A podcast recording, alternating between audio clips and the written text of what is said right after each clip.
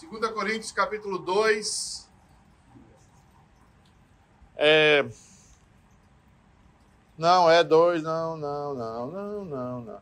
Bota lá no, no slide, 40, slide 44, Leandro.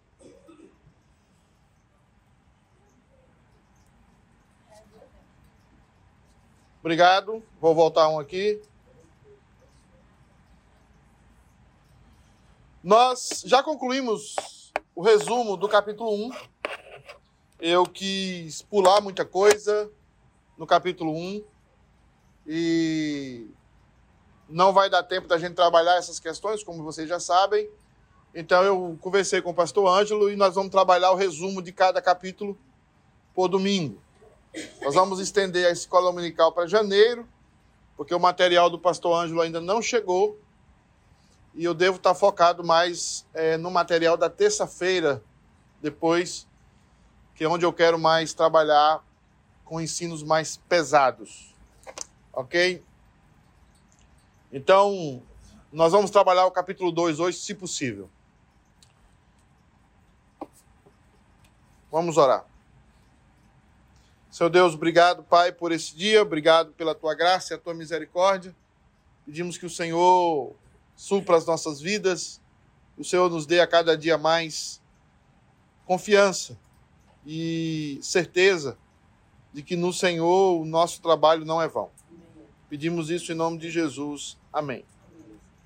Irmãos, até o capítulo 1, Paulo está iniciando falando das suas dores, falando das suas do seu sentimento para com aquela igreja que o havia desprezado e o havia chamado inclusive de mercenário e desconfiado do seu apostolado.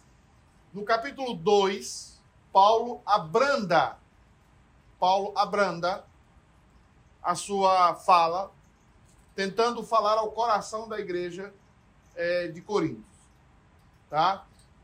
E é importante nós trabalharmos essa questão, porque o capítulo 2 você vai poder identificar quando é que um líder está trabalhando na presença de Deus e quando é que um líder não está trabalhando para ele mesmo.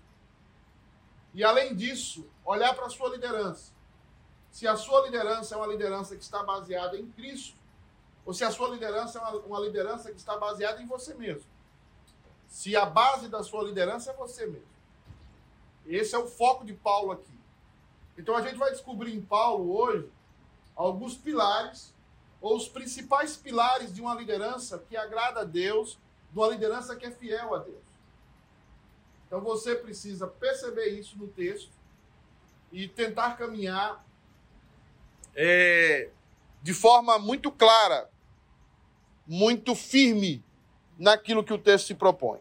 Então eu vou falar desses pilares hoje e eu espero ter êxito. É, ter esse, é, como é?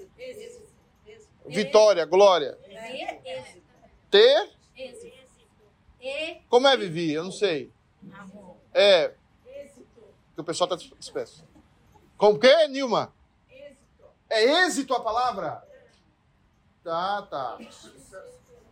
Ah, tá. Tá bom. Obrigado, gente.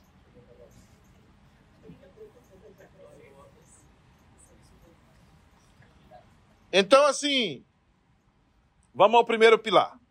O primeiro pilar, queridos, enquanto vocês tentam acordar, é trazer consolo. A primeira coisa que o ministério deve fazer é trazer consolo. Agora eu pergunto para vocês: o que é trazer consolo no ministério? Hã? Trazer alívio? Não. Sim, aí, sim. Não é isso que eu tô. Gostei da sua resposta que não. Não é especificamente isso. Hã? Também não. Trazer a confiança na frente. Hã? Trazer a confiança. A, Trazer a confiança. a confiança na Tá no caminho certo. no- nos ensinamentos. Está no caminho certo. Trazer a confiança. Isso. Vamos observar se a sua resposta foi boa. Hã? Sim.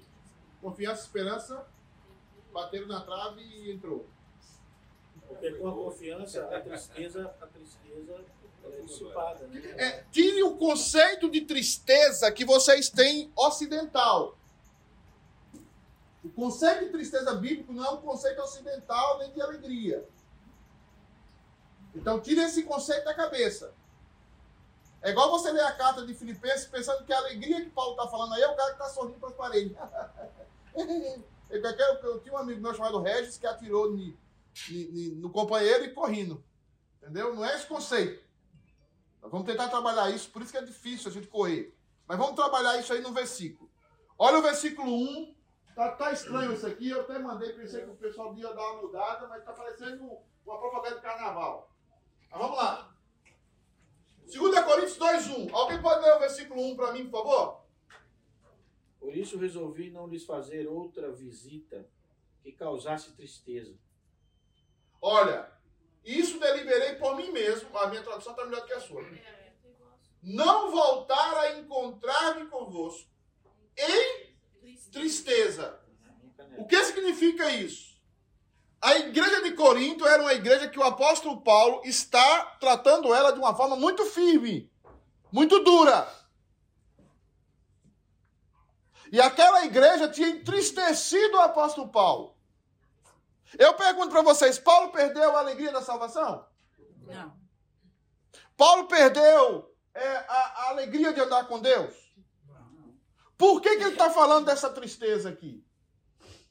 Essa tristeza tem a ver com a falta de crer naquilo que ele ensinou. A, a, tristeza aqui está relacionada com a falta de firmeza da fé e nos ensinamentos de Deus.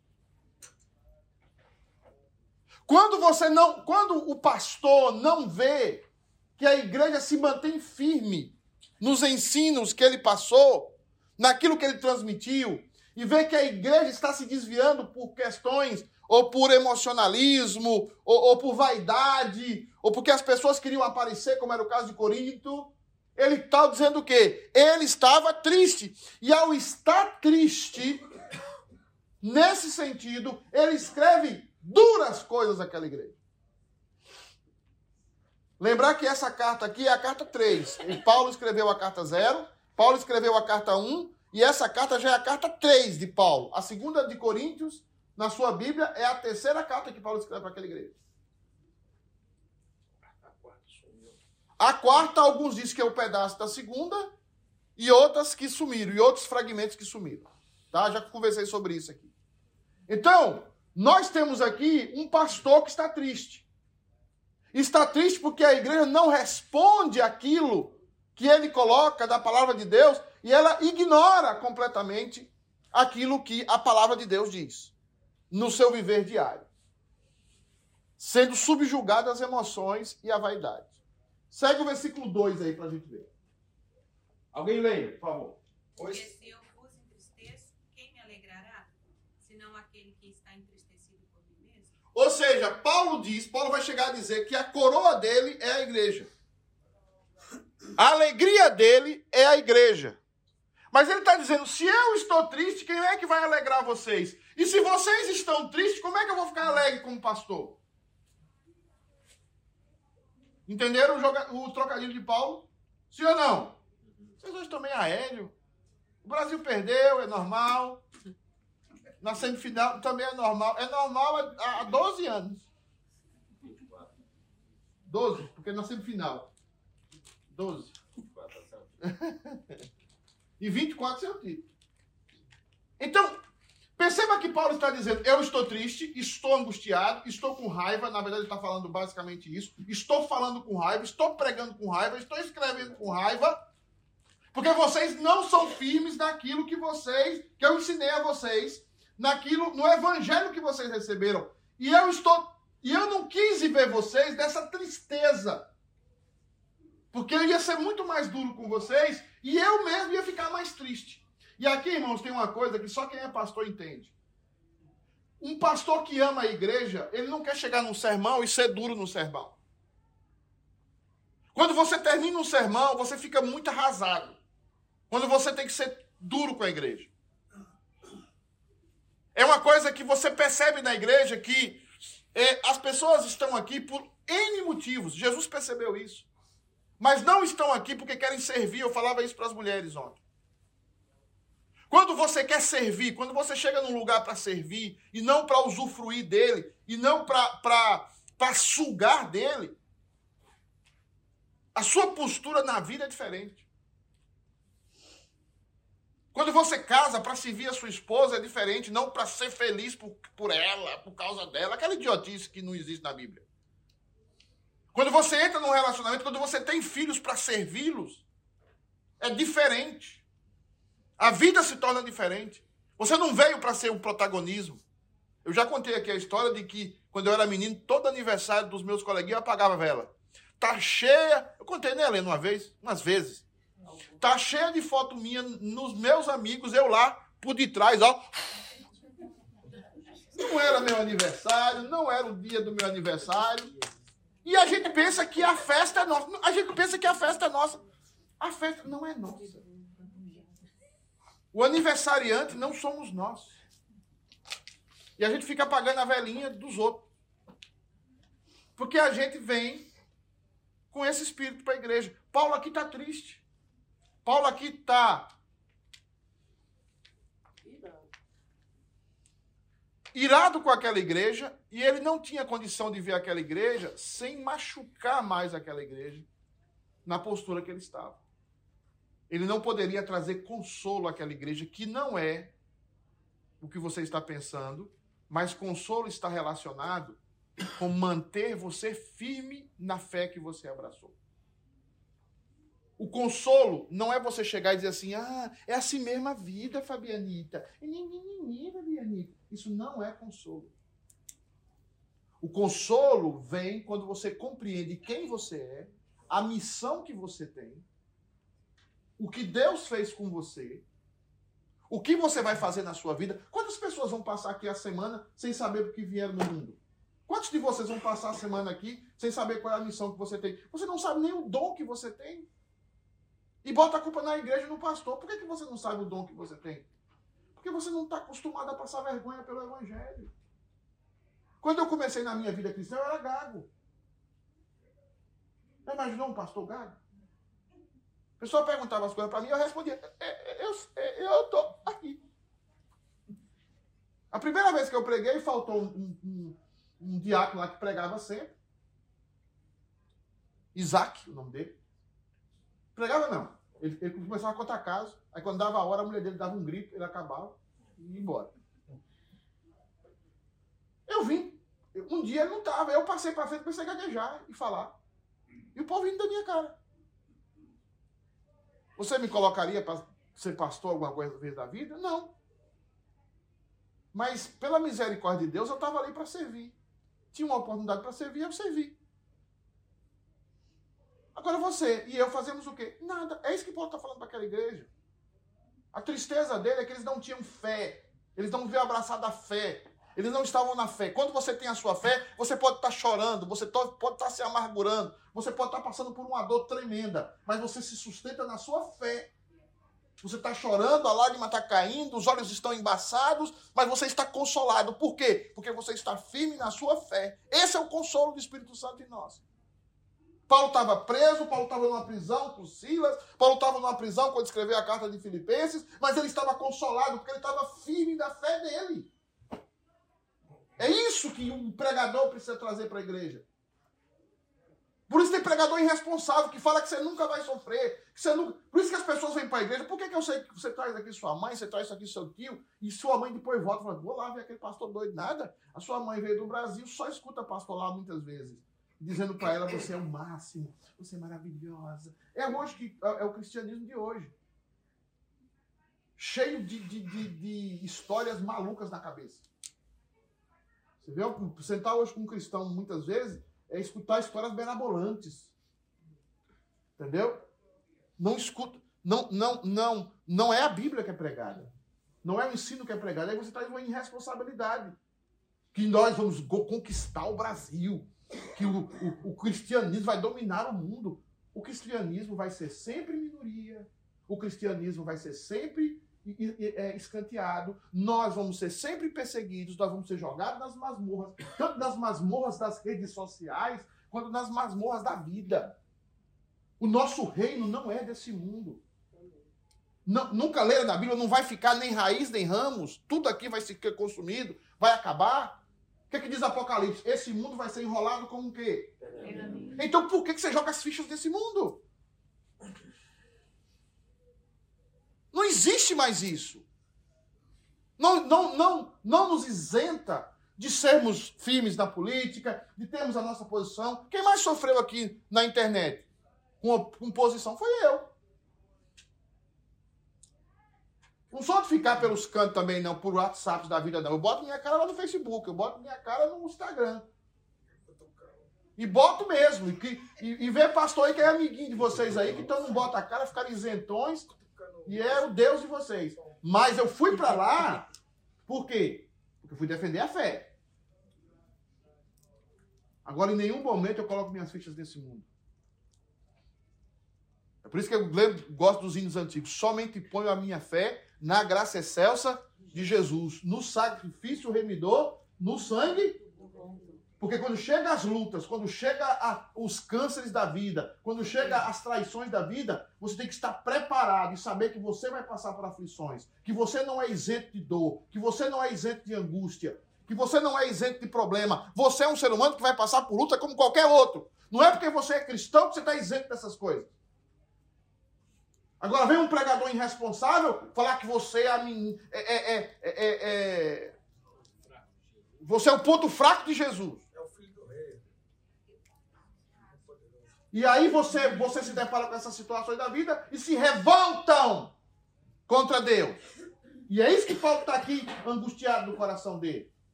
A tristeza de Paulo é essa. Eles, eles gostavam da pregação de Apolo. Apolo parecia um lord inglês falando vocês são máscaras. É tanto que foi obrigado os discípulos corrigir Apolo. Foi obrigado Priscila e Áquila dar aula de catecumo para Apolo, porque Apolo só queria aparecer. Esses pregadores que gostam da estética. Paulo não tinha estética nenhuma, baixinho, careca, cego. Paulo era cego praticamente. Falava seis horas, Paulo dormia, caía da sacada. Mas Paulo era um homem verdadeiro. Estava preocupado com um consolo verdadeiro para a igreja. E o consolo verdadeiro para a igreja é que a sua fé seja irremovível. Palavra tá certo? Irremovível, tá certo? Tá. A sua fé seja irremovível. Tem gente aqui que se perdeu o filho, a, perde a fé. Tem gente aqui que se perdeu o marido, perde a fé. Tem gente que se perder dinheiro, perde a fé. Essa fé nunca existiu. E é essa fé que nos consola. Iraci. Ah, essa linha da tristeza de Paulo e também na igreja é o provérbio do tolo, fala sempre de um tolo. Sim, sim. Sim, sim. Perfeitamente, Iraci. Certo? Perfeito. Eu já falei, você devia mexer com pregação. Você linka bem as coisas. Você está certíssimo. Está certíssimo. Quando você. Quando é que você. Eu já falei para o conselho, como é, já falei até para o Kisney muitas vezes isso. Quando é que você sabe que a pessoa é de Deus? Quando você o repreende. Quando você repreende uma pessoa, a pessoa te deu um coice, o Espírito Santo não está ali. E você não dá um coice, eu não estou falando de voz, não, você dá um coice na indiferença. Ah, o pastor falou isso, mas eu pensei assim. Eu pensei assim. As pessoas pensam que eu não sei o que são as conversas dentro. Ele falou aquilo ali, mas eu, oh, aquilo ali é coisa do pastor Pedro. Repreenda um tolo. E ele se tornará o quê? Você repreende uma pessoa, eu tô ali, repreendo o Kisney no, no, no, no louvor. Aí Kiss chega aqui e fala assim, aí Kiss começa a dizer assim, é gente, eu vou sair do louvor, né, porque... Ele, ele tá com raiva do que eu falei. Eu tenho outras coisas, né? Ele tá mais tolo, ele tá, ele tá ficando mais tolo. Ele vai into, intolando-se. Quase fala um palavrão, mas... É, ele vai intolando-se.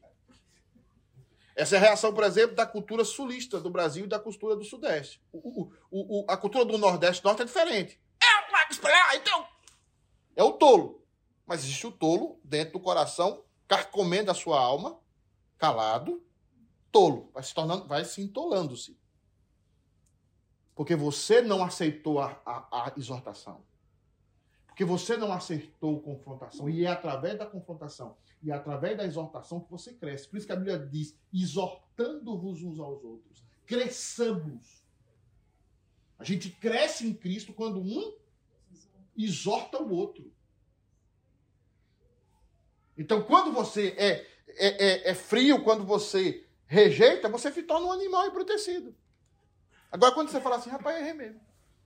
Qual foi a concepção de Davi quando ele recebe a palavra de Natan? Qual foi a concepção dele? Ele tinha dois milhões de homens que colocavam a mão na espada. Natan chega no, no, na sala dele, na recâmara dele, e fala assim: Você é o homem. O que, que ele faz? Aí você vê o que ele, os dois salmos que ele escreveu, o 32 e o 51. Pequei. Pequei contra ti. Somente pequei. Não botou culpa na, na, em Betseba, que era bonitona, que estava tomando banho pelada na sacada. Não botou culpa no seguinte, não botou culpa na mulher dele, que era feia, tinha, se, se, tinha estria ou estava gorda. Não botou culpa em ninguém. Ele foi e disse: Eu pequei. E tem gente que é assim, quando você vai exortar, fala, e você? Aí é o tolão mesmo, aí é o big tolo. E você que estava lá? E você que fez isso? Pastor, mas essa é a reação mais natural do ser humano desde Adão. Quando não tem o Espírito Santo. Mas é a reação É, é claro, por isso que o Paulo, Paulo, você linkou bem agora também. Por isso que o homem natural não entende as coisas de Deus. Porque a gente quer camuflar aquilo que a gente é. E a palavra de Deus vem só abrir assim a gente e fala assim: você é isso. E você tem. Ou você corre para Jesus ou você corre para você. Eli. Ah, qual era a forma que essas cartas eram lidas? Era para a igreja? Era explicada? Só tem assim, alguma coisa histórica que poderia provar? Esse é o primeiro ponto. E o segundo ponto é. Ah, o senhor crê que Paulo ele está mandando a carta porque ele pessoalmente ele teria dificuldade de expressar o que ele realmente precisava expressar? Não, Paulo, Paulo era rabino. Paulo mandava as cartas para ele ter uma base escriturística pela sua cultura judaica. O judaísmo é o primeiro povo que os reis estavam baseados no que estava escrito. Então, você hoje tem uma Constituição Federal, qual é, qual é a maior autoridade do país? É a Constituição. Qual é a maior autoridade da igreja? É a Bíblia. Essa, isso vem da cultura judaica. Então, o judeu tinha essa ideia de escrever as coisas e deixar as coisas registradas para que não ficasse é, ao bel prazer das vaidades. A Confissão de Fé de Westminster, nós estamos tendo um estudo com os homens, fala muito sobre isso no capítulo, no capítulo 1. Por que, que Deus deixou a Bíblia escrita? Então, quando Paulo escreve essas cartas, ele está, em primeiro lugar, obedecendo um princípio, que é o que está escrito é superior às minhas vaidades e às minhas vontades. É por isso que eu incentivo muito a igreja aqui a fazer as atas. Quantas vezes eu já caí na, na ideia toda? Eu falei, eu, esse assunto nós discutimos no conselho. Aí Cacheta, não, não discutimos não. Discutimos, aí vamos ver as atas. Aí chama o eu. Eu falo, não, não discutiu não, não está aqui não. Mesmo que tenha discutido, não discutiu. Por que, que não discutiu? Porque não está na ata. Então, essa cultura é judaica. Segunda coisa, Paulo fazia isso para preparar terreno para sua pregação. Alguns estudiosos falam que Paulo era manso na presença e era duro nas cartas. Pecam. Eles, eles estão errados em relação a isso. Paulo não era duro. O, o, Paulo, ele era muito, ele deveria ser muito, se fosse assim, ele deveria ser muito mais brando nas cartas, tá? Porque quanto é que custava uma carta naquele tempo? Uma carta naquele tempo custava uma fortuna. Não é como hoje que eu pego aqui o computador e Antigamente tinha o papel, que era caríssimo, que vinha do, do Egito. Tinha os papiros que eles deveriam, a forma como era escrito cada um desses. Tinha que pagar uma amanuense muitas vezes para o cara escrever e fazer a letrinha bonitinha. É, tudo isso custava. Então, esse argumento é, é, é, é, o leigo na história. Paulo não poderia ter sido. Ele deveria ter sido muito mais brando nas cartas, porque ficaria para a história, ficaria para os registros e ficaria como uma pessoa boazinha. E Paulo não, Paulo mete a lenha nas cartas e quando ele prepara o terreno, quando ele chega lá, ele quer que os irmãos tenham comunhão, que os irmãos que, que ele, ele quer dar atenção aos irmãos. Mas ele, ele, ele era mais duro é, é, é por causa disso. Paulo não era uma pessoa de duas caras. Mas ele estava pensando também em registrar. E essas cartas eram lidas por causa do costume judeu também, porque as igrejas nasceram nas sinagogas, particularmente. Então, na sinagoga tinha três vezes no dia a leitura da Bíblia. Então, três vezes ao dia alguém lia um texto da Bíblia e falava sobre aquilo. Então, o que, que aconteceu nas sinagogas? Elas foram se cristianizando, e não somente os textos eram lidos, mas também as cartas dos apóstolos. Então, a carta de Paulo era lida para a sinagoga era lida para os irmãos que frequentavam a sinagoga, que estavam se transformando em cristãos. E também, eu penso também para não cair também no erro judaico da tradição oral da Kabbalah. Não, a Cabala, assim, é, é, é, existe muita. É, é, o misticismo judaico que existia, que era filho daquelas transições e sincretismo que aconteceu com alguns povos que Deus falou para extirpar da terra e eles não extirparam. Então vem a Cabala, a borra de café no, no, na xícara, tudo aquilo vem dessa cultura. Agora, a tradição oral, que é aquela que Miriam passou para Moisés, era muito séria. Ela era muito séria. Tá? Quando Miriam ensina a Moisés. Miriam? É, é a irmã dele, né? A mãe dele, a irmã. Irmã. A mãe era Joquebede. Então, ela ensina ele, aquela tradição era muito séria. Aquela tradição era muito séria. Deus conservou, através da tradição oral, muita coisa. Né? Mas o escrito, que Deus, depois que Moisés é preparado para isso, o escrito passa a ser algo essencial dentro da cultura. Vamos ao versículo 3. Alguém leia.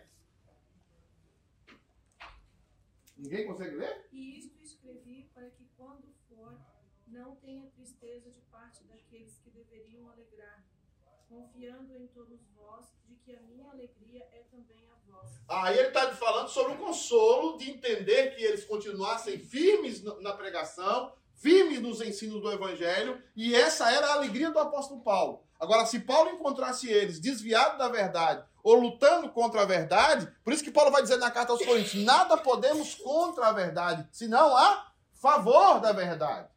Essa era a alegria do apóstolo Paulo. É, isso era aquilo que que produzia alegria no seu coração, mas ao contrário, produziria no apóstolo Paulo tristeza, né?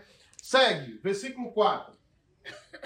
Porque no meio de muitos sofrimentos e angústias de coração vos escrevi com muitas lágrimas, não para que ficasseis entretecidos, mas para que conhecesseis o amor que vos consagro em grande medida. Aí Paulo está falando, irmãos, daquilo, por isso que alguns vão considerar Hebreus como a carta de Paulo, que ele está fazendo menção aqui exatamente ao capítulo 12 de Hebreus, quando Paulo fala sobre quando você ama, quando você tem filhos. Paulo vai falar no capítulo, ah, o escritor de Hebreus vai dizer no capítulo 12, qual é o filho que o pai não corrige? Diga para mim. Qual é o filho que o pai não corrige? O filho que o pai não corrige é o quê?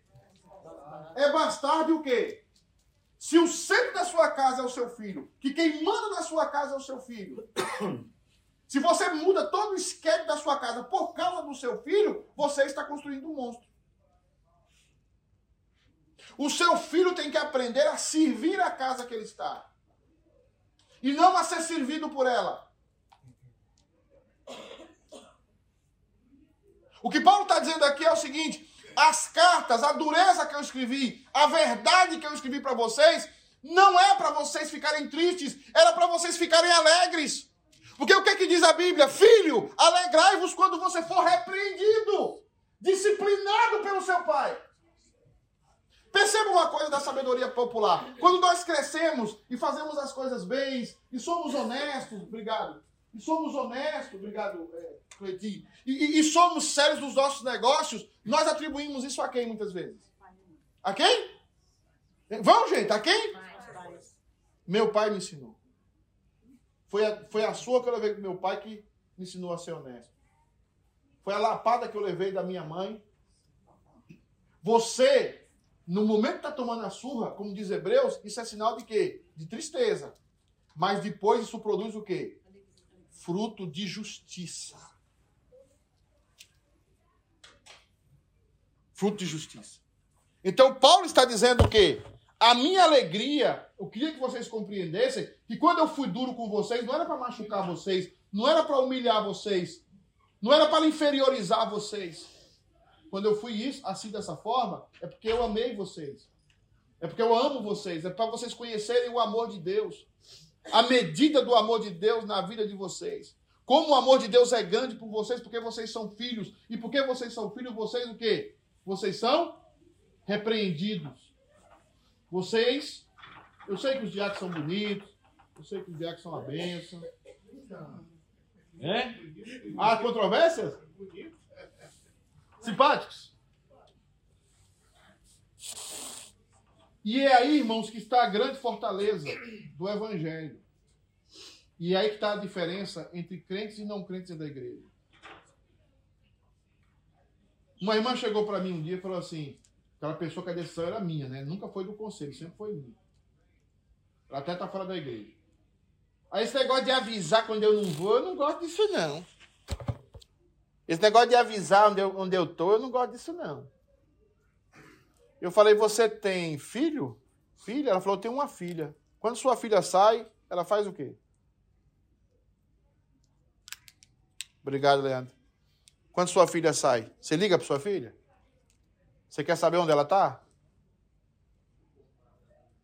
É porque você está oprimindo a sua filha? Ou porque você ama a sua filha?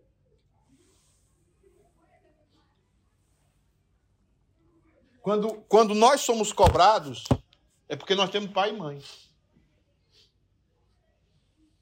Quando nós somos disciplinados, é porque nós temos pai e mãe. Agora, quando o filho faz o que quer, o que é que diz Provérbios? O filho que faz o que quer é a vergonha dos seus pais. Felipe Felipe se começar a mexer com droga, assim, ó, abre a porta da casa, meu filho, ó, Boston é o mundo, ganha o mundo. Já falei que Fabiana, Fabiana chorando no canto, vai embora. Enquanto estiver aqui em casa, vai para a igreja. Ah, eu vou me matar. Pode se matar, não tem problema nenhum. A vida é sua. Quando você é apresentado diante de Deus, tem nada a ver comigo. Vou pegar o caixão, vou chorar muito, sua mãe chorando pelos cantos, vamos enterrar você, ó. Mas na minha casa vai para a igreja. Tiver 30, 40 anos, vai na igreja. Ah, não quero, não pague suas contas. Tem seu apartamento, trabalhe, se vire. Mas é o amor verdadeiro de um pai que cobra a disciplina do filho. Agora, quando você não tem amor, quando você trata o seu filho como um problema, você agrada a ele em tudo. Porque você não o ama. Ele é um problema para você. Se criou um problema. O problema você quer o quê? Você quer resolver ele jogando ele ou para frente, ou se livrando dele, porque ele virou um problema para você. Criar filhos, educar pessoas, uma igreja, você tem que amar muitas pessoas. Porque quem ama se preocupa. Eu lembro da minha mãe com as perninhas indo lá para a porta da boate. Eu estava lá dentro para meu irmão e ela ficando na porta lá de noite com um chale na, na, na, nas costas, lá esperando e meu irmão. E quando a gente ia lá fora para fazer xixi, porque nas boates da, da Bahia onde eu morava não tinha banheiro, não. Era um mictório do lado de fora com aqueles, com aquelas coisas de naftalina desse tamanho. Que joga no banheiro. Eu passava, tava a mãe lá. É mãe. Esperando. E quando ela dava também nos cocos, ela entrava lá dentro e puxava nós lá dentro. Isso é amor. Isso é amor de Deus. Então, quando Paulo está falando do sofrimento, quando ele fala, eu escrevi para vocês em muita angústia, muito sofrimento. Ele estava abandonado, ele estava pobre, ele estava sendo chamado de mercenário, ele estava buscando é, é, é, ajuda para as igrejas mais pobres de Jerusalém. E essa igreja estava acusando ele de todo nome. E ele escreveu para eles, mas ele escreveu em amor. Ele escreveu: ó, vocês precisam mudar, vocês precisam melhorar. Vocês precisam deixar de ser isso, deixar de ser aquilo. Porque é aí que está o amor. O amor não está na falsidade de você passar pano para ninguém. O amor não está no carinho que não fala a verdade. O amor não se alegra com a mentira. O amor não folga com a injustiça. O amor se alegra com a verdade. Então, quando você ama, quando você se preocupa, é o que Paulo está falando. Eu quero vocês firmes, eu não quero vocês tristes, eu quero que vocês alegrem na fé em Cristo, na alegria correta. Porque eu posso estar alegre com o pecado. Mas a Bíblia diz: alegrai-vos no Senhor. Versículo, segundo pilar. Hoje só chegamos no segundo pilar, estou andando, tá? Ensinar, se eu ensino consolo, e o consolo tem a ver com firmeza na fé, não tem a ver com variação de sentimentos, eu espero ter deixado isso claro. Um dia eu amanheço alegre, um dia eu amanheço triste. É igual meu casamento. É igual o casamento que você tem. Um dia você amanhece apaixonado pela sua mulher. Outro dia você olha para sua mulher e diz: Como é que eu casei com esse trem? Uma vez eu peguei Fabiano, eu tava me trocando, Fabiano olhando para mim assim, baixando a cabeça. Eu acho que ela pensou assim: Meu Deus, que coisa ridícula. Tamanho dessa barriga, meu pai. Tem dia, aí tem dia que você, ela vai jantar com ela, ela fala: Amor, você tá lindo hoje. Também já é um problema, aí é um problema psicológico. Saber. Misto psicológico. Porque a gente vê o que quer. É A gente vê o que quer. A gente vê o que quer. Porque a gente faria assim, porque a gente é ser humano. Mas quando a gente vai amadurecendo na fé, e eu tenho tentado falar isso aqui para a igreja, a gente vai aprendendo a viver não pelos sentidos, mas viver pela fé. Eu creio. Eu creio. Tá? Mas o segundo pilar é ensinar uma coisa importantíssima da igreja: ensinar a graça e a misericórdia. Eu vou ler porque a gente tem pouco tempo. Ora, se alguém causou tristeza, não fez apenas a, apenas a mim, mas para que eu não seja demasiadamente áspero, aí essa expressão foi eufemini, como é? eufeminizada, como seria? Eufemismada, né? Eu não sei. Cecília, eufemismada. Não, Eufemismada. não foi suavizada. Essa, essa expressão foi suavizada. O que Paulo está falando ali, a palavra demasiadamente áspera ali, é uma superfície que quando você passa a mão, você corta o dedo. Sabe aquela pessoa que é tão dura, é tão dura, quando você passa a mão, corta o dedo? É isso. É, eu lembro muito quando eu estudava no grego essa expressão da mão do meu avô. Quando eu pegava na mão do meu avô, ela, ela chegava a arranhar a minha mão. De tão grossa que era, de tão, de tão calejada pela, pelo trabalho braçal da roça. Né? Hã?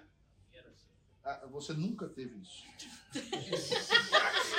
Não sabe nem o que que é. O máximo que você teve foi pé rachado, você usava aquelas esponjas. Ó, e pedra puma, aquela pedra que não afundava. Você pensa que eu não sei sua história? Vaca?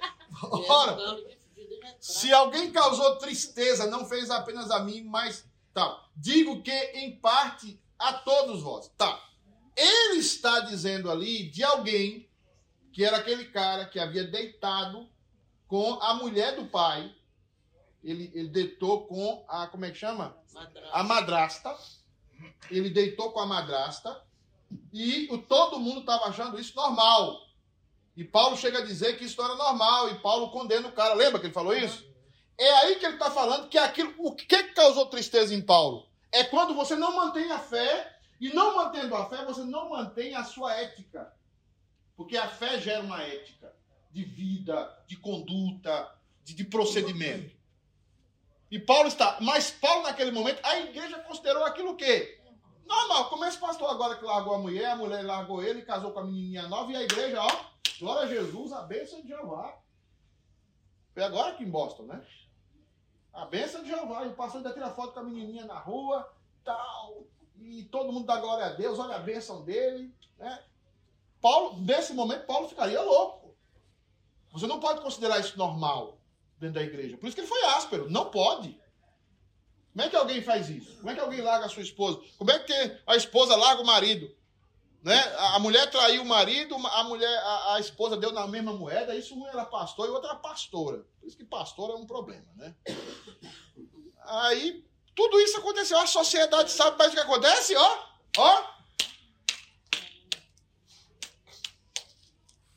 porque a ética. Paulo não, Paulo ficou triste e Paulo foi duro.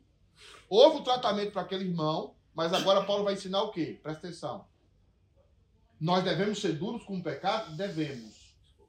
Mas nós devemos, depois de tratar o caso, depois de disciplinar, nós devemos aprender o valor da graça e da misericórdia. É o segundo pilar do ministério. Olha o que ele vai dizer no versículo 6. Basta-lhe o quê? A punição o quê? Então, sempre lembrando que Paulo era preteriano, esse cara que eu estou cometendo um anacronismo aqui, o preteriano nem existia, né? Mas o, o princípio preteriano está aí. Ele, ele, ele não está impondo a posição dele, ele está dizendo a posição que a maioria colocar tá suficiente. Então ele está dizendo, basta a punição pela maioria de vocês. Então, ainda nesse caso aí, esse irmão foi punido, esse irmão foi, foi disciplinado pela igreja, e Paulo está dizendo: não quero tratar de vingança aqui. Não quero revanchismo aqui. Já foi tratado? Porque tinha um grupo lá na igreja que entrava em contato com Paulo e falava: Olha, Paulo, você aqui foi muito brando, tinha que matar, tinha que capar o cara, tinha que fazer castração química. Não tem um grupo de gente, não tem um xiita dentro da igreja? Tem, não tem, não tem. Tem um grupo xiita dentro da igreja. A gente, a, quando a gente não é perdoado, quando a gente é legalista, a gente quer matar os outros. A gente quer impor aos outros uma coisa que a pessoa nunca mais volte a ser crente. Que quer... Perceba o legalismo. Presta atenção aí, ó, as, duas, Mariana, as duas conversando aí. Tá? tá? A loira e a morena aí conversando. Tá? Tá vendo que eu não estou vendo vocês conversando? Mas a gente é tão legalista, a gente é tão legalista, que a gente quer graça pra gente. E o quê? Justiça pro outro. É o legalismo. E Paulo vai combater o legalismo aqui. O ministério precisa ser sério, precisa disciplinar as pessoas, precisa ser disciplinado, mas tem um limite.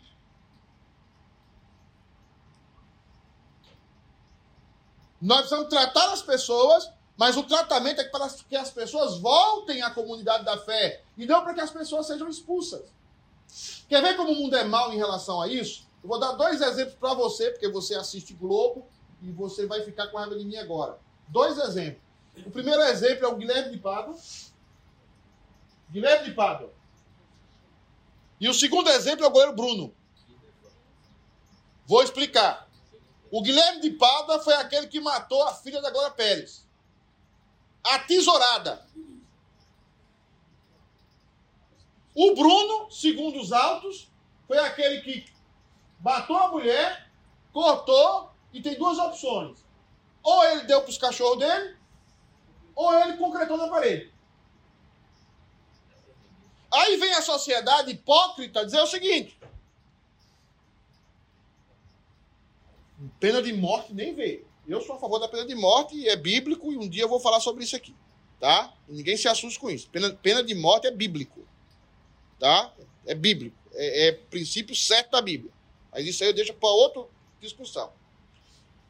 Aí não, não somos a favor da pena de morte. A gente é a favor da, restauração dos direitos humanos. Beleza. O que aconteceu com Guilherme de Pádua e o que aconteceu com o Bruno?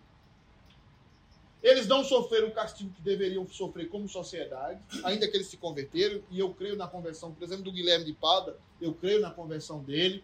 Eu tenho testemunho de gente em Belo Horizonte que conviveu com ele, ele mudou de vida, tá?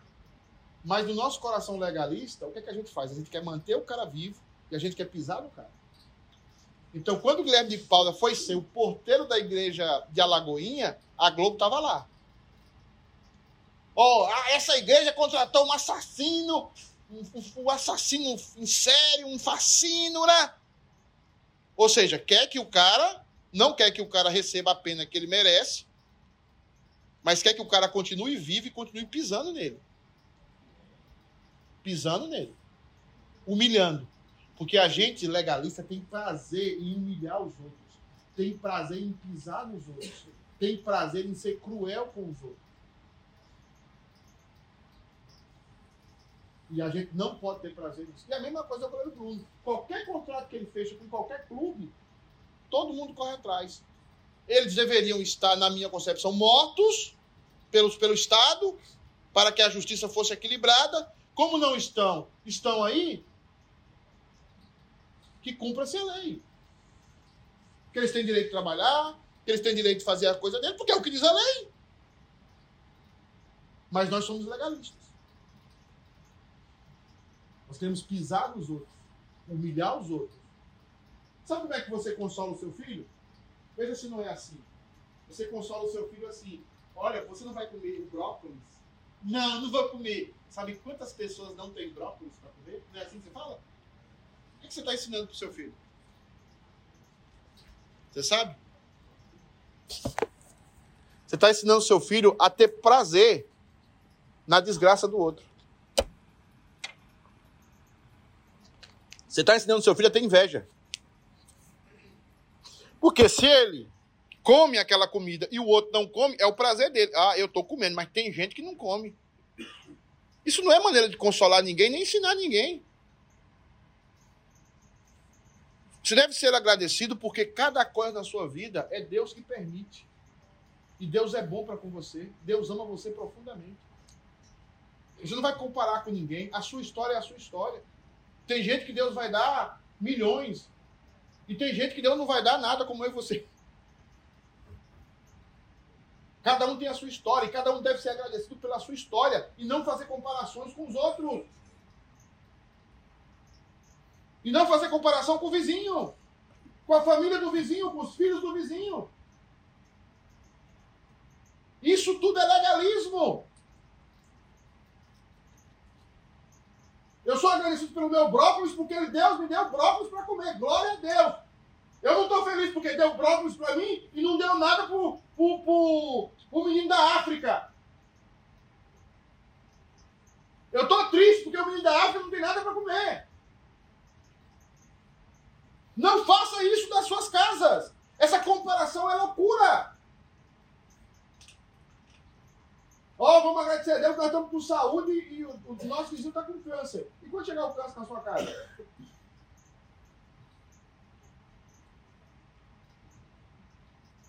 Cada um tem a sua história. Cada um tem, tem, a sua vida. Você deve agradecer a Deus pela sua história. Cada um dará conta de quê? De si mesmo a Deus. Isso é legalismo. Olha o que ele diz lá, versículo 7. Vamos lá. De modo que deveis, pelo contrário, perdoá-lo e o quê? Como é aí? Perdoá-lo e? Paulo é fantástico. A maioria de nós perdoa e dissegue seu caminho consigo meu. Não é assim hoje no cristianismo? Galinha não anda com pinto, como é? Não, galinha não anda com águia. Eu estou igual o advogado Paloma, do Guimarães, tentando bater trocadilho. Eu dou o boi para entrar numa boiada. Dou, dou uma briga, como é? Uma briga para entrar no boi. É. Não, vai pior. É, vai. Não é só perdoar. Aí tem, tem a expressão no grego aí, cai, que é o seguinte: perdoar, ato contínuo, confortal. Você, você já fez isso com alguém? Você já perdoou alguém e confortou? A pessoa te traiu. Você já perdoou a pessoa e passou a ter um compromisso de confortar aquela pessoa? Porque ela te traiu, ela errou com você? Esse irmão não é só perdoar ele, não. Paulo tinha sido duríssimo com esse irmão. Esse irmão não é só perdoar a pessoa, não. Mulheres aqui do casamento aí, ó, o marido. Não é só perdoar, não. É perdoar e confortar. Uma pessoa que errou, que é cristã, uma pessoa que, que, que fez coisa que não devia, não é só o perdão que a igreja deve dar, não é só o perdão que o ministério deve dar, mas deve confortá-lo, dizendo que os pecados estão limpos, de que ele é, é, Deus o ama, de que ele pode voltar a ser o que ele quiser dentro da igreja. Porque tem gente que é assim, peca, não pode ser mais nada. Peca, é excluído. A religião não é assim? Nós devemos perdoar e confortar. Segue o texto. Versículo 8: Pelo que vos rogo que confirmeis para com ele o vosso amor. Essa palavra confirmeis de Paulo tem a ver muito com a eleição e predestinação que eu tô dando, que eu vou dar na terça-feira. Quando é que você confirma a sua eleição e predestinação? Quando você se sacrifica pelo outro.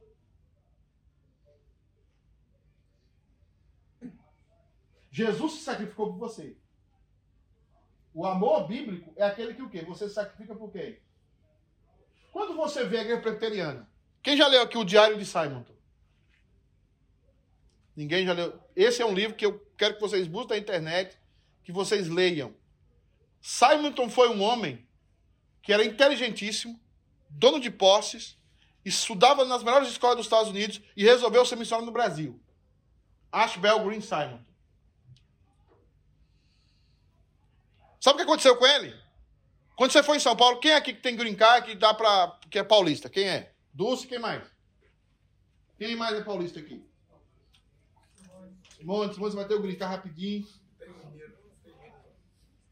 Tem um cemitério na Consolação, que tem um cemitério católico e tem o cemitério dos crentes. Lá na Consolação, perto do Mackenzie. Avenida Consolação. Lá vai estar o túmulo de Simon, da esposa e da filha. A mulher e a filha dele morreram, se eu não me engano, ou de febre amarela ou de malária. Malária. Ele foi para lá para pregar o evangelho para os nossos ancestros. Para fundar a igreja presbiteriana. Eles deram o que pela igreja? Eles deram a vida deles. E aqui nós estamos talvez preocupados se a gente vai deixar a casa aqui para fazer uma viagem missionária ou não. Nós estamos preocupados quanto é a nossa aposentadoria no Brasil, porque agora não vamos fazer mais nada. Olha a diferença de crente. Olha a diferença de quilate. Não existe evangelho sem sacrifício.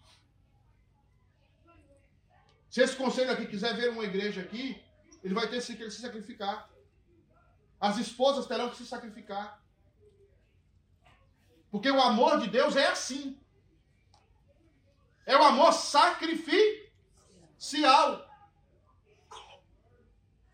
E ele está dizendo: é para que confirmeis para com ele o vosso amor sacrificial. Continua o texto. E foi isso também que vos escrevi, para ter prova de que em tudo sois obedientes. A quem perdoais alguma coisa, eu também perdoo. Porque de fato, o que tenho perdoado, se alguma coisa tenho perdoado, por causa de vós, o fiz na presença de Cristo. O que ele está dizendo aqui é o seguinte: não é um perdão da boca para fora. Porque tem gente que perdoa da boca para fora. As suas atitudes vão demonstrar se você perdoou ou não. Que coloca em parênteses, ele não está lançando dúvida, não se alguma coisa tem perdoado, o que, que quer dizer? Não, o, que, o que a, a, aquela, aquele, aquele parênteses ali é uma nome técnico, uma interpolação do copista. Existe dúvida sobre aquela interpola, interpolação. Tá? Existe dúvida sobre aquela interpolação. Mas aquela interpolação não tira o sentido do texto. Quando ele diz assim, a quem perdoais alguma coisa, também eu perdoo. Porque, de fato, o que tenho perdoado, o que ele está dizendo aqui, será se tem alguma coisa para que eu perdoe? Se tem, eu já perdoo de antemão. O que ele está falando ali é do que está dentro do coração do pessoal de quem? Dos coríntios. É, por exemplo, eu e a, e a, e a, e a Tânia. Eu falo uma coisa aqui, a Tânia fica de bicão, tá? Já ficou 200 vezes. Fica de bicão. E eu digo assim para a Tânia, Tânia, olha, eu quero que você me perdoe, minha irmã. Se tem alguma coisa a mais aí, que, tá que eu não sei, me perdoa e eu te perdoo também. Se ao fazer alguma coisa ruim com você, você ficou com raiva de mim, me desejou o mal, ou fez alguma coisa mal contra mim que eu não sei, se é que você fez, eu perdoo. Você só faz coisa mal. Toma essa cara. Pastor, Sim. é, Rapidinho que eu estou deixando perdão, entrar. é, perdão também, Não, faltam dois minutos. perdão também pode ser caracterizado com, assim, pode ser formatizado, formalizado, né? através de um gesto, né? Como, por exemplo, Davi falou, posso eu fazer alguma coisa por algum... Sim, é- é- eu entendo. Mas o gesto aqui que você falou, e você usou a palavra bem, é muito mais do que isso. Você traiu sua É esposa. Você traiu sua esposa. Ela vai ter um comportamento mudado, porque ela é humana, ela é cristã, ela vai te perdoar, ela vai ter a opção de deixar você ou não, mas o comportamento que ela vai ter com você, o que Paulo está falando é o seguinte, presta atenção nisso. O seu comportamento automático, sem pensar, vai demonstrar se você perdoou ou não.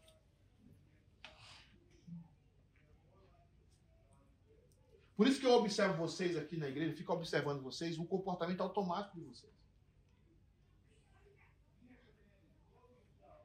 Gente que sentava junto na igreja, depois não senta mais e fala, aconteceu alguma coisa. E fora comum, abraça, mas o comportamento automático mudou. Porque muitas vezes, não em todas as situações, falta perdão. Por isso que ele vai dizer o se- o seguinte: eu fiz na presença de quem? De Cristo. E ele vai terminar isso com uma coisa mais forte ainda. Olha o que ele vai dizer ali. Alguém lê o versículo 11. Forte. O que é que diz o versículo 11? Forte, gente. para que Satanás não alcance vantagem sobre nós, pois não lhe ignoramos os desígnios. Satan... O que é que Satanás não encontre vantagem em nós? Para que você não seja usado por Satanás dentro da igreja, com a falta do seu perdão e com o seu legalismo.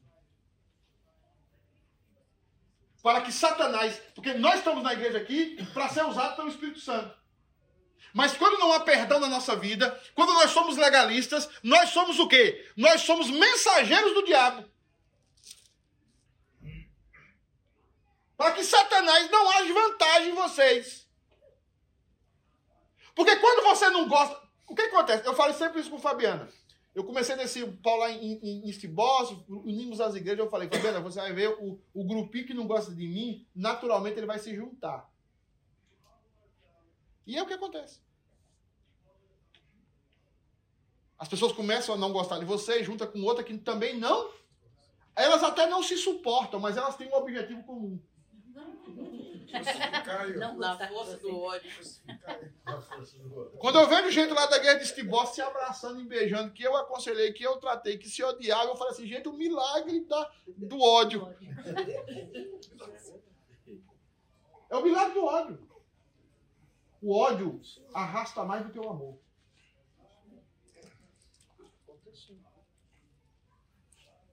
O amor é mais profundo, o amor é duradouro. O amor é para sempre. Mas o ódio arrasta mais as pessoas. Pensa uma mulher ressentida.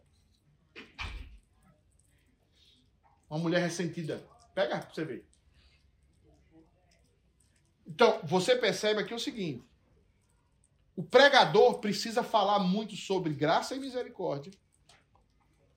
O pregador precisa falar muito sobre isso, para que a igreja não caia no legalismo, para que a igreja perdoe, para que a igreja console aquele que errou e para que os membros não sejam veículos de Satanás, conversando, fazendo fuxiquinho, unindo um contra o outro, é, é falando coisa, alimentando coisa um contra o outro. Por isso que Jesus Cristo deixou claro: se o teu irmão pecar contra ti, vai arguir o quê?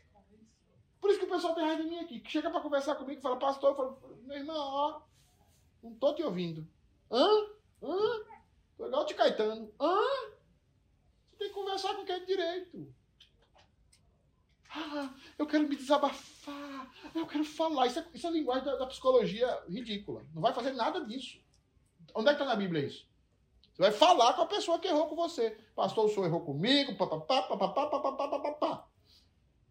Eu, você errou comigo, papapá, papapá. Por isso que eu estou aqui. Eu sempre falo com o Ângelo. Ângelo sempre de manhã ele manda um recado para mim. Pastorzão, tudo bem? Alguma coisa? Eu falei, Ângelo, quando tiver alguma coisa, eu lhe ligo. Não pode ficar preocupado. Deu ligar assim, quero conversar com você. Não, não tem A, não tem B, não tem C. Eu vou lá e sento com você converso. Resolveu, resolveu. Vamos embora. Porque senão você vai ficar veículo de quem? De Satanás. Vai trazer vantagem para Satanás dentro da igreja. Usado por Satanásão aí. Você e Satanás abraçados os dois, beijando na boca, é, meio da igreja, só semeando discórdia. tentando ferir a unidade da igreja e tal, e você mais Satanás abraçado caminhando no parque, os dois. É maravilha. Pra que isso? Não dá tempo, vamos ficar de pé. Bota só o terceiro pilar aí, Leandro. O terceiro pilar, pode ficar de pé. Você quem trabalhou até 4 horas da manhã também. Até 8. E eu vou tentar, eu não vou acabar o capítulo 2, eu quero voltar aí a ter a motivação correta. O ministério precisa ter a motivação correta. Então nós falamos, o primeiro pilar é consolar. O segundo pilar é graça e o quê? Misericórdia. E o terceiro pilar é a motivação correta que nós vamos falar. Se eu falei alguma coisa aqui que lhe feriu, só verifica se é bíblico. Se é bíblico, não conversa comigo, não. Conversa com Deus. Se não é bíblico, vem conversar comigo, que eu peço perdão para você e reconsidera aqui na frente da igreja. Tudo isso. Agora, se for bíblico, não tem nada a ver comigo. Tá? Aí você conversa com um departamento. Um departamento lá de cima. Tá? Aí não tem nada a ver comigo. Pelo amor de Deus, não me cutuque. Eu quero que você, antes de você hoje começar o culto, ore. A mensagem de hoje é uma mensagem para. É uma continuação disso. Você sempre vai perceber que escola dominical e a pregação são continuações. Eu vou falar hoje sobre Nicodemão. Vou falar sobre o invencível amor de Deus e o religioso. Nós já falamos sobre um tema, agora vamos ter a sequência do texto. E hoje talvez algumas coisas vão causar irritação no seu coração. E eu queria muito que você tivesse preparado para isso. Muito. Vai embora. Pastor, o pneu do carro furou. O cliente ligou. Feche seus olhos. Faça uma verificação você e Deus. Não olha para pastor, não olha para liderança, pastores vão e vêm, olha para o seu coração. Você você tem consolado e sido consolado. Você está firme na sua fé. Você sabe que apesar dos seus erros, você é filho e filha de Deus. Você crê que nenhuma condenação há para os que estão em Cristo Jesus. Você crê que você é de Deus, propriedade exclusiva dele? Então, mantenha firme a sua fé. Peça perdão quando tem que perdoar, quando tem que pedir, perdoe quando tem que perdoar. Pregue quando tem que pregar, exorte quando tem que exortar, sem medo, sem culpa. Mantenha a sua fé. Mantenha o consolo no seu coração. Segundo lugar, com os que erram com você. Mantenha a misericórdia e a graça. Exorte, fale a verdade, discipline, mas chega um momento que a disciplina tem que acabar. Que ela tem que ser suficiente. E tem que entrar a misericórdia, o cuidado, o conforto e o perdão. Para que o reino de Deus não seja rachado e ferido. Pai, consola a tua igreja. Traz vida ao coração do teu povo. Abrace, Deus amado, cada irmão e cada irmã aqui hoje com teu Espírito Santo. Dê ao teu povo vida. Dê ao teu povo graça para andar na tua presença, para ser livre. Deus amado, eu te peço que o Senhor nos livre de sermos legalistas, de pisar nas pessoas, oprimir as pessoas, a ponto que elas não tenham saída ou que elas não tenham, Deus amado, uma segunda chance. Deus amado, nos dá um coração alegre ao perdoar e a dar oportunidade às pessoas. Nós pedimos isso, meu Deus, no nome de Jesus. Amém.